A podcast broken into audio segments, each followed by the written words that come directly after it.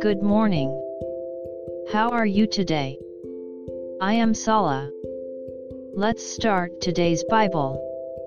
Today's Bible verse is Psalms 19 1. I'll read.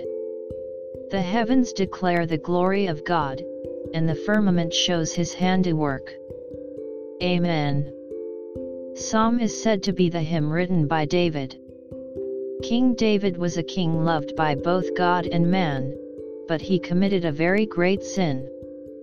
Because of that, he must have thought deeply about the work of God the Creator, God's Word, and his own sins and God's forgiveness.